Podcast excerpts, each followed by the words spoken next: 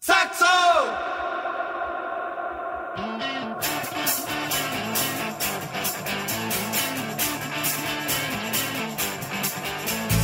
Bom dia, boa tarde, boa noite ou boa madrugada a todos, todas e todes que me ouvem aqui. Hoje é o dia 180 da nossa quarentena, dia 6 do 9, e hoje é comemorado o Dia do Sexo. GorfoCast! Hora do show, porra!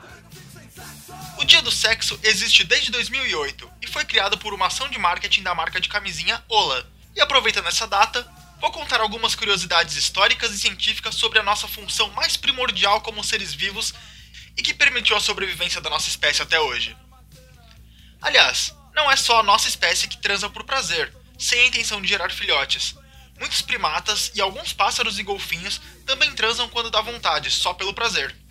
E falando em primatas transantes, o ser humano é agraciado com o maior pênis entre todas as espécies de primatas. O pinto dos chimpanzés, gorilas e orangotangos são finos como uma caneta, e o dos gorilas e orangotangos chega a 4 centímetros e o dos chimpanzés e dos bonobos chegam a 8 centímetros. Sobre o pênis humano, não existe nenhuma grande pesquisa com rigor científico, mas um estudo feito na Irlanda do Norte analisou dezenas de trabalhos e chegou a algumas médias de tamanhos. As menores são 10 centímetros na Coreia do Sul, na China e na Índia. Já as maiores médias são do Equador e do Congo, com 18 centímetros. E aqui no Brasilzão, a Sociedade Brasileira de Urologia diz que a nossa média fica entre 12 e 14 centímetros. Eles também alertam que no Brasil cerca de 1.600 pintos são amputados por ano por falta de higiene que pode levar a infecções e tumores. Então, lave o pinto. E falando de limpeza dos genitais, você sabia que as vaginas são autolimpantes? Lá dentro existe uma microbiota natural que elimina bactérias nocivas para o corpo.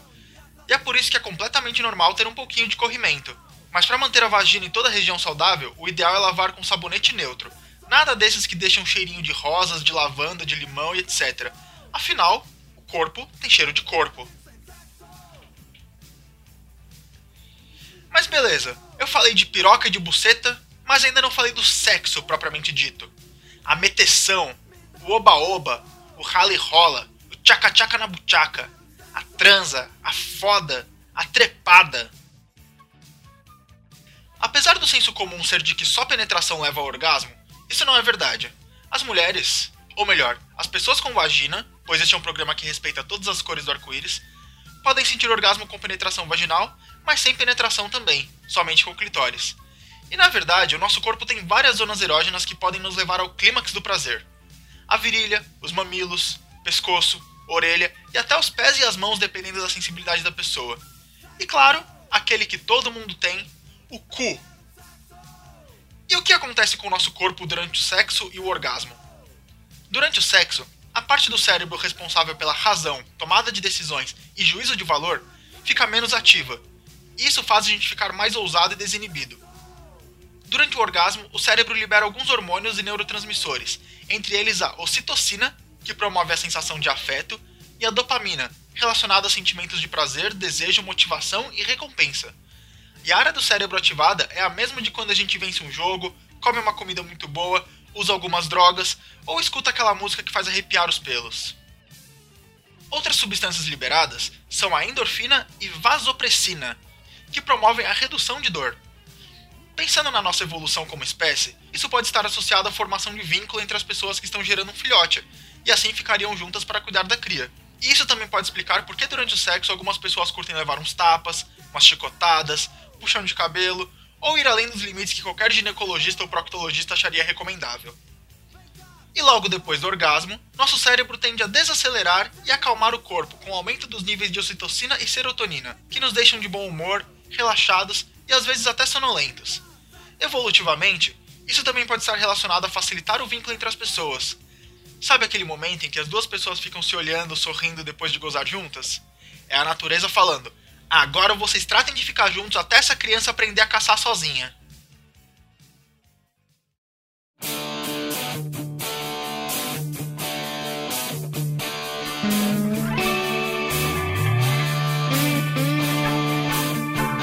Ok, mas a gente não transa só para ter filhos. Por isso criamos alguns métodos anticoncepcionais, sendo que os mais populares são a pílula anticoncepcional e a camisinha. Mas existem outros bem mais antigos. Dois tratados médicos escritos no Egito Antigo continham fórmulas contraceptivas, o Papiro Ebers e o Papiro Kahun.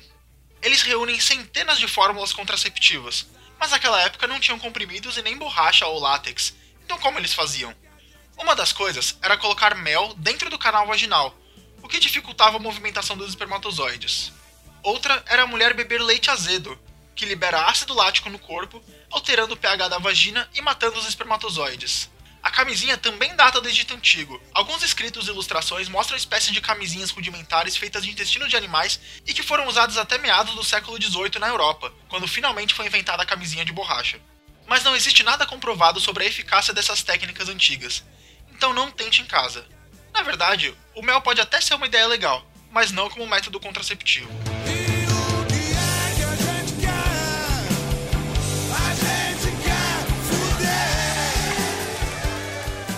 Terminar, eu vou falar alguns fetiches estranhos e parafilias que existem por aí. Agorafilia, excitação por transar em lugares públicos. Amaurofilia, excitação por pessoas usando máscaras. Anaclitismo ou infantilismo, é o prazer sexual em ser tratado como um bebê, incluindo usar fraldas e chupar chupeta. Autoginefilia, fetiche do homem que se excita usando roupas femininas. Axilismo, tesão ou fixação por axilas. Bondage. Excitação em fazer sexo com o parceiro amarrado ou imobilizado. Cisvestismo. Excitação provocada por pessoas usando uniformes profissionais, como de bombeiros, enfermeiras ou policiais. Coreofilia. Excitação provocada por pessoas dançando. Espectrofilia. Excitação causada pela possibilidade de haverem fantasmas no ambiente. Estigmatofilia. Interesse sexual por pessoas com modificações na pele, como tatuagens, piercings ou até cicatrizes. Gerontofilia. Atração sexual que jovens sentem por idosos. Hematolagnia. Fetiche associado ao prazer em ver, sentir ou até beber sangue. Ibristofilia. Atração sexual por criminosos. Hierofilia. Excitação com objetos sagrados, como crucifixos ou terços hipofixilia ou asfixia erótica, interrupção do fluxo de oxigênio no cérebro, seja enforcando com as mãos, cordas, cinto ou outros objetos. Inflatofilia, tesão por bexigas e outros objetos infláveis, como bonecas ou bolas de pilates. Sadismo, prazer obtido com a dor ou sofrimento do parceiro. Masoquismo, prazer ao sentir dor. Menofilia, atração por mulheres menstruadas. Odaxelagnia, excitação causada por mordidas. Podolatria, fixação e adoração por pés. Psicrofilia, fetiche por tocar objetos gelados, ver pessoas passando frio ou estar em um lugar frio. Stenolagnia, tesão por pessoas musculosas. Trampling, prática sexual em que um parceiro pisa no outro como se fosse um tapete. Urofilia, excitação associada a fazer, receber um banho dourado ou até beber xixi. Que doideira, né, gente? Dessas 25 que eu falei, eu me identifiquei com 20. E vocês? Me mandem suas respostas para eu ler no próximo episódio. E agora vamos para as recomendações da semana. Qual é, rapaziada? Qual é, rapaziada? Qual é, rapaziada? É o que tem pra hoje. Já que estamos falando de sexo, eu vou recomendar duas obras originais Netflix: Sex Education e Big Mouth. Sex Education conta a história de Otis, um adolescente que vive com sua mãe, que é terapeuta sexual, e apesar de ainda ser virgem, ele acaba virando um especialista em sexo e que ajuda os colegas da escola. E Big Mouth é um desenho animado que conta a vida de pré-adolescentes abordando temas como puberdade, sexo e descobertas da vida. Então é isso, pessoal, vamos ficando por aqui. Não se esqueça que o próximo episódio é especial respondendo todas as dúvidas que você tiver. É daqui 10 dias, então ainda dá tempo. Um beijo a todos e até o próximo episódio.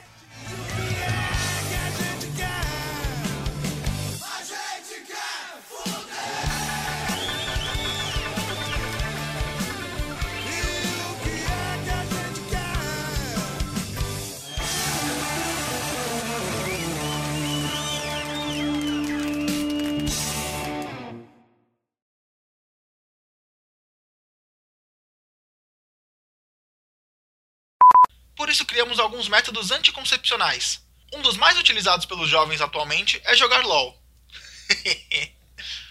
Mas existem outros mais populares, como a pílula anticoncepcional e a camisinha. ai ai.